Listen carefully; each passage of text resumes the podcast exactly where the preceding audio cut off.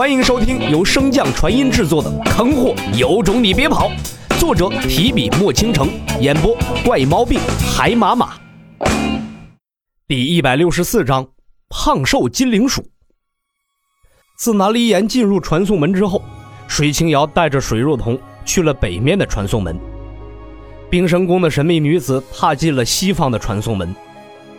见洛尘几人没有动作，上官铃兰也不愿意久等，随着冰神宫的那位女子而去。洛尘和南宫明立在原地，等待着对方率先行动，其中的意味不言而喻。半晌后，见南宫明依旧不为所动，司徒平轩传音提醒：“师弟，我们先进，他跟进来时，我们再阴他一把，岂不是更好？”洛尘闻言：“你说的好有道理呀。”为啥不早点说呢？当然，洛尘也只能在心中吐槽一下，不然看起来会是一副不太聪明的样子。洛尘起身向最后一个没人进的南侧传送门走去，洛心和司徒平轩则尾随而上。至此，场中只剩下了南宫明和海无极二人没有选择。南宫明看向洛尘走进的传送门，心中不屑道。傻子才会跟你们硬刚。随后扭头瞥了一眼身后的海无极。东侧传送门南离岩的实力最弱，你应该能够应付，你便去东侧吧。海无极恭敬道：“多谢南宫大哥好意，小海定不负所望。”说罢，海无极便躬身倒退而去。南宫明眼中泛起一抹银光，低喃道：“哼，神女。”看这下你怎么逃出我的手掌心？自进入传送门后，洛尘等人的位置并未被打乱，前方也只有一条宽阔的山道。不过这些洛尘并不关心，他现在满脑子都是将南宫明按在地上摩擦的画面。三人埋伏在洞口的两侧，静候着某个倒霉蛋到来。唰，东侧的传送门内。最先走进的南离岩已经闯过了藏有一些小陷阱的山道，到达了第一个山门前。看着门上所雕的精美石刻，南离岩的心神竟在不察间被迷惑，身体不受控制的自行推门而入。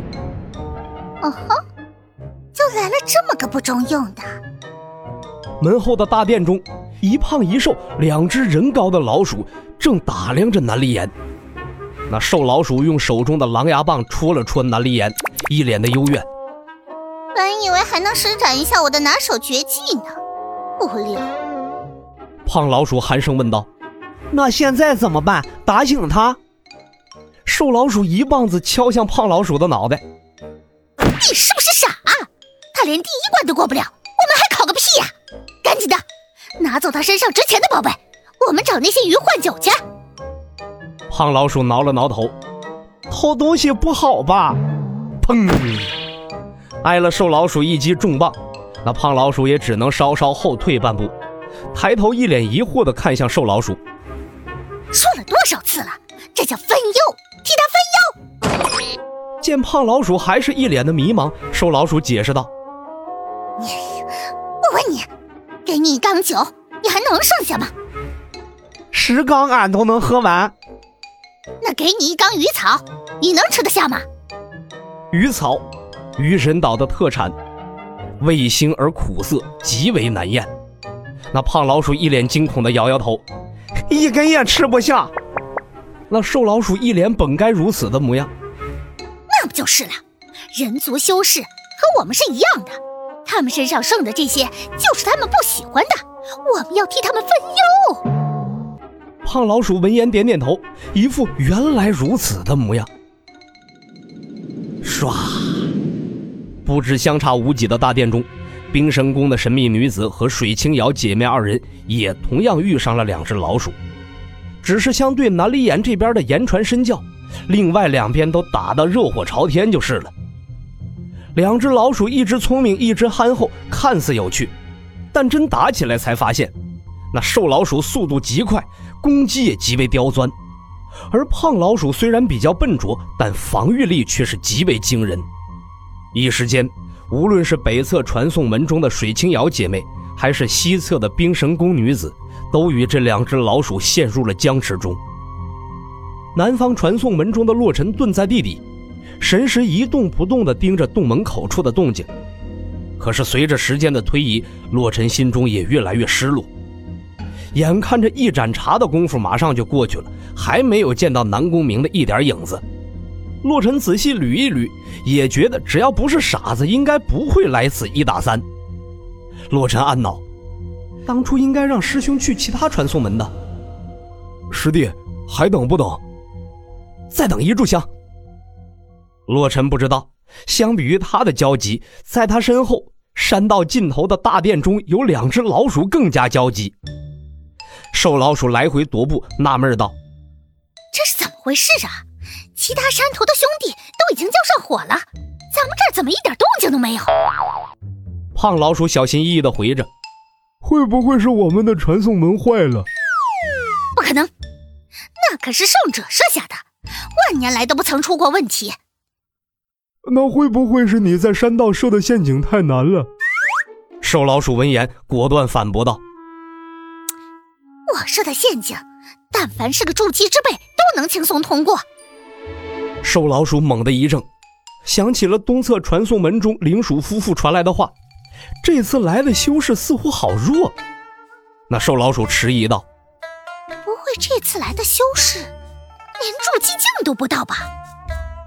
胖老鼠双眼有神，颇为认同的点了点头。见状，那瘦老鼠更加的心慌了。可是这段时间他根本就无法出大殿，只能干着急咬死孩子急死娘，咬不死要急死狼，又得吃那该死的鱼草了。瘦老鼠似乎对那鱼草的意见颇大，又或者是对那鱼草的味道太过刻骨铭心。说完“鱼草”二字后，紧接着干呕一声。那胖老鼠极为识趣的跑到瘦老鼠的身后，轻轻为他拍背。那我们还等不等了？家中主事者发话了，那胖老鼠虽然无聊，也只能留下陪他。唰，约莫两炷香后，满脸怒色的洛尘气冲冲地推开了大殿之门。他大爷的！天天玩鸟，没想到今日被这小家巧啄了眼。可是出主意的又是自己的师兄，洛尘又不好拿他撒气。自扭，沉重的店门被推开，发出一阵饱含沧桑的声音。店内两只老鼠看向来人，满脸的喜意。那瘦老鼠一脸兴奋地看向胖老鼠，看到了吗？这就是我跟你说的，皇天不负有心鼠。胖老鼠看到三人，如同看到了他挚爱的美酒一般，丝毫不愿意挪动目光。洛尘一进门，被这两只大黑耗子给吓了一跳了。洛尘长这么大，着实没有见过这么大个的耗子。扭头看向一侧的司徒平轩，这俩黑耗子什么来头啊？殿中两鼠闻言，当即炸锅。我，你才是耗子！你全家都是耗子！本集播讲完毕，感谢您的收听。如果喜欢，可以点击订阅哦，关注本账号还有更多好听的内容。还不快动动你的手指头！